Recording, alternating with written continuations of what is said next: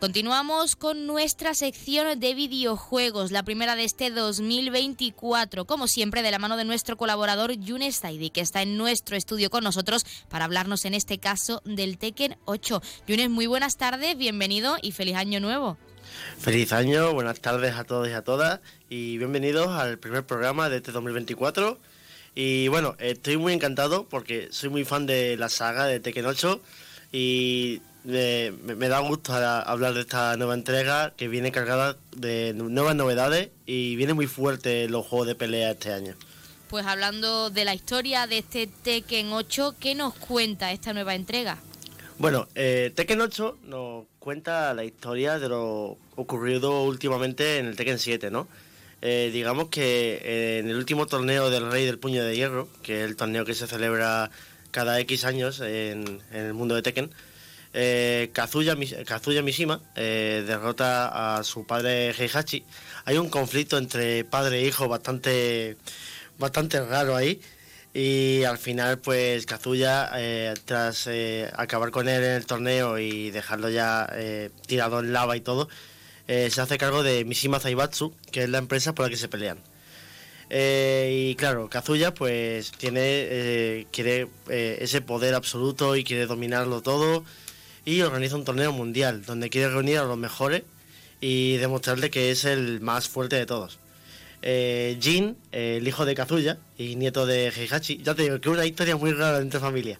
Eh, Jin, eh, al enterarse de que su padre domina la empresa, eh, decide entrenar de nuevo porque tuvo unas lesiones graves por enfrentarse con Azazel, que es la bestia que salía en Tekken 6 y bueno, decide entrenar para acabar con su padre, para que recupere la empresa y que eh, no domine el mundo. Eso sí, los dos eh, ya aviso de que tienen el gen demoníaco, eh, ya lo tenían de, por sí de nacimiento. Y Jin no va a estar solo en el combate, va a tener a su mano a Lars, que es como su, digamos, hijo, creo, no sé, es que es muy raro. Y también a, Zuma, que también estará con, con, él y tendrán que parar los pies a Kazuya. Hablando de esa demo, una vez jugada, una vez probada esa demo de este nuevo juego, de esta saga que nos ha acompañado durante la infancia a más de uno, me incluyo entre ellos, ¿qué novedades dirías que nos trae este nuevo juego, el Tekken 8, en comparación a sus predecesores? Porque muchas personas pueden decir que es solo un juego de peleas y poco más y que no cambia la dinámica. Bueno, tras 20 horas de, demo que le he dado, que, no son pocas, eh, y tras investigar un poquito cierta parte del juego. Lo que más me ha encantado es el modo arcade, que no es el simple modo arcade, coges un personaje, te enfrentas a X número de enemigos y ya está. No, lo han hecho en modo campaña, puedes hacerte como los... Eh, ¿Cómo se dice? Los muñequitos de la Wii de hace tiempo, pues lo mismo. Te creas tu personaje y montas tu historia de que vas a un sitio de máquina recreativa donde solo se juega Tekken y tu misión es convertirte en el mejor jugador de, de esas máquinas recreativas. E incluso vas a torneos y demás. Luego, eh, dentro del, del Tekken 8 tenemos un sistema de combate bastante fluido. Lo han mejorado muchísimo, ahí me encanta. Trae el modo hit, que es un nuevo eh, modo de activar un sistema de combate en el que desatas la furia del personaje y tienes 10 segundos para activar ese combo. O sea, eh, es, una, es una brutalidad. Lo he probado con, con Paul Phoenix y la verdad que es, es, una bestia, es una bestia parda.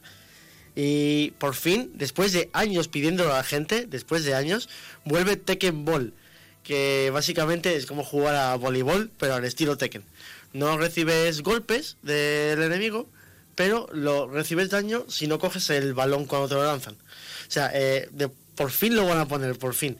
Y ojalá en el modo arcade pongan el modo online porque es que es una brutalidad lo que han hecho. O sea, Tekken 8 es la novedad de, de todo lo Tekken que existe. Bueno, ahora sí, como nos has comentado también, al final la historia se centra en crear tu propio personaje, pero en cuanto a los personajes principales, habituales de esta saga, ¿cuáles te gustaría probar? A tu juicio, ¿cuáles crees que darán más juego en esta nueva entrega? Bueno, en los personajes no me he fijado mucho, Sí que es cierto que hay un detalle, que sí que le han puesto la nacionalidad, el, estilo de combate que tienen, eh, las técnicas que tienen, total. Eh, hay caras conocidas dentro del Tekken, como viene siendo Paul Phoenix, que ya lo he dicho, eh, Huarang, Marshall Law, King, eh, van a estar un montón de conocidos.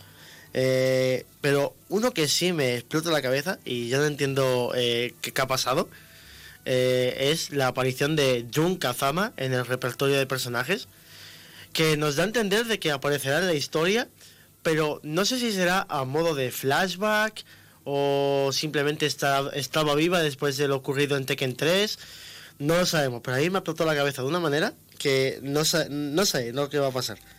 Y en cuanto a personajes que me gustaría probar, pues obviamente eh, yo soy... Eh, a mí me gusta probar todos, pero hay uno en especial que siempre he usado, que es el de Yoshimitsu, que le han hecho un cambio de personaje.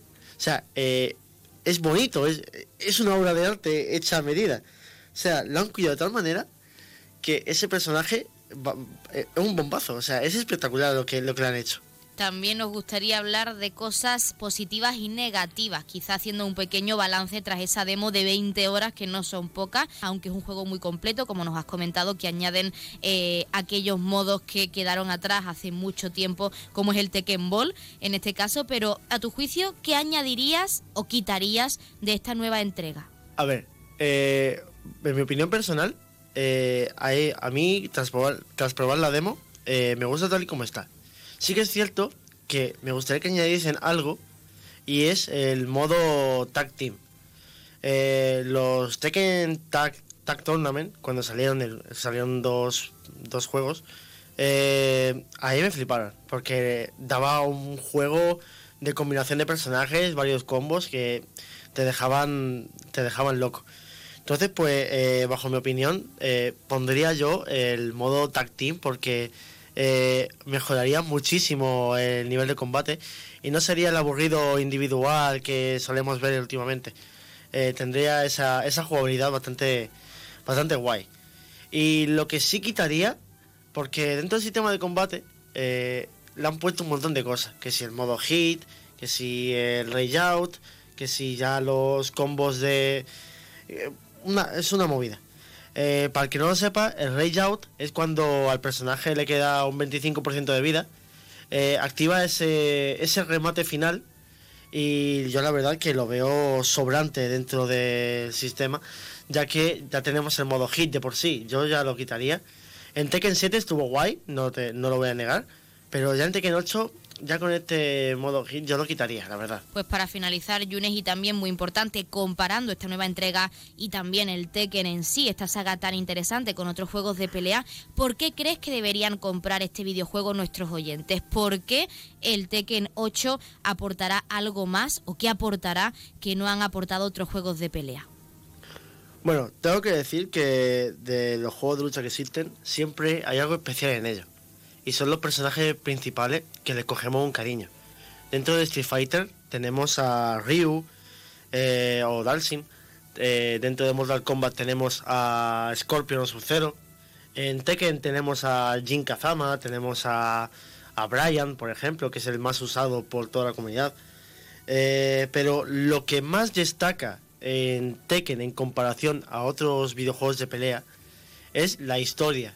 Porque en Mortal Kombat y en Street Fighter tienen su historia, sí, pero no es muy lineal que digamos, no va muy acorde.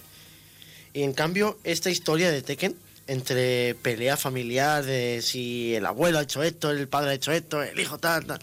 Eh, yo, la verdad que a mí me flipa la historia eh, desde, siempre. Y siempre voy a decir que Tekken, eh, la historia ha ido evolucionando cada vez más, trae nuevas sorpresas y, bueno, eh, sin mencionar el, también el sistema de combate, que en otro juego es pulsar el botón para bloquear, mientras que en Tekken es eh, manos, manos afuera y ya bloquea solo el personaje. Pues nosotros nos quedamos con todo ese nuevo sistema que traerá ese Tekken 8, por qué deben comprarlo, porque esa historia ha seguido evolucionando con los personajes principales, pero en este caso con uno más, que eres tú mismo, creas tu propio personaje para crear y ser el protagonista de la historia que, como decimos, nos ha acompañado durante la infancia. Y yo, Zaid y nuestro colaborador en nuestra sección de videojuegos, una vez más queremos agradecerte que hayas estado en nuestro estudio y que hayas estado con nosotros en nuestro programa, pues para hablarnos en este caso de esta nueva entrega tan interesante que está a punto de salir tras esa demo de 20 horas y por supuesto animamos a toda la ciudadanía interesada en videojuegos y en concreto en este género, que es el género de pelea, pues que lo compre en el momento en el que se lance a las tiendas físicas y virtuales. Muchísimas gracias. Muchas gracias a vosotros por invitarme una vez más.